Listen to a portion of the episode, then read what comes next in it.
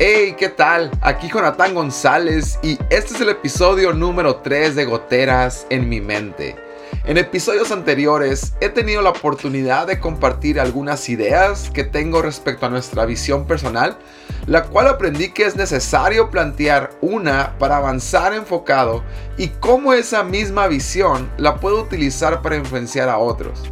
El día de hoy quiero comenzar a hablar de otro par de pensamientos que he estado escribiendo durante varios días y coincide que el pasado domingo mi pastor Esteban Grassman habló de un tema similar, el cual tituló Tengo poder, donde nos compartió acerca del poder que existe en nuestras palabras, tanto en nuestra vida como para la vida de otros. Te recomiendo que inviertas 30 minutos de tu día escuchando ese mensaje, que estoy seguro será de mucho provecho. Y es que esa es una realidad que he aprendido.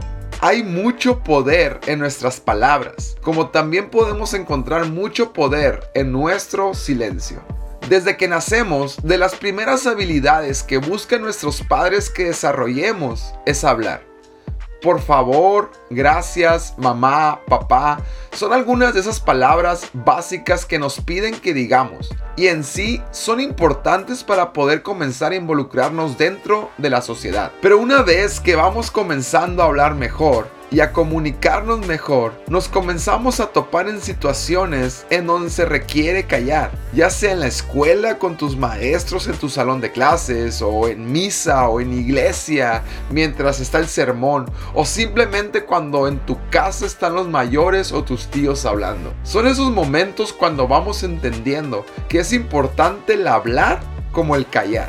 Hay situaciones en las que callar es más sabio que hablar hay situaciones en las que es mejor no comentar que opinar sin saber.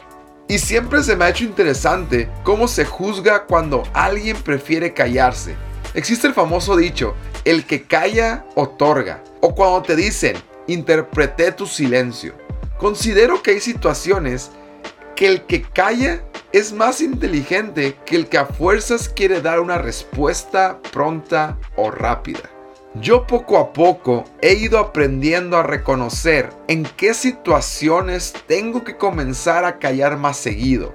La primera es casi una regla que me he puesto y en veces sí, es muy difícil respetarla, pero es simplemente no responder cuando estoy cansado.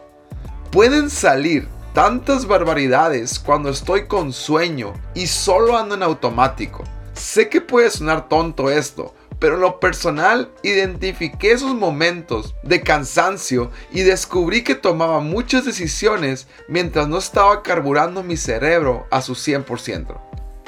Otra situación es cuando no sabes del tema.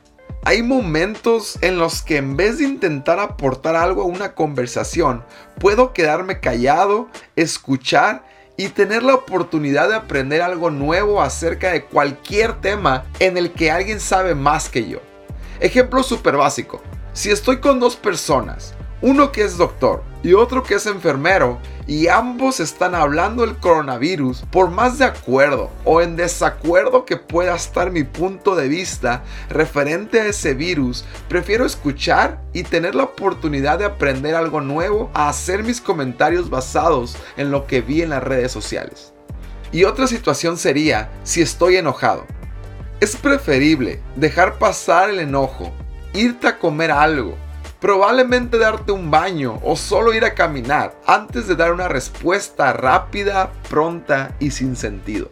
Este es un pensamiento personal a lo que yo llamo una gotera en mi mente, que desde niño nos han enseñado a hablar, pero hoy en día yo soy responsable de enseñarme a callar.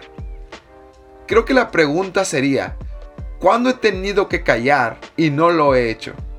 ¿O cuáles son esos momentos en los que me cuesta más no hacer comentarios? O también puede ser en qué momentos hemos hablado de más y minutos después nos arrepentimos de nuestras palabras. Estas son solo algunas ideas que te quería compartir en este episodio. Gracias por escucharme y seguir mi podcast. Hasta pronto.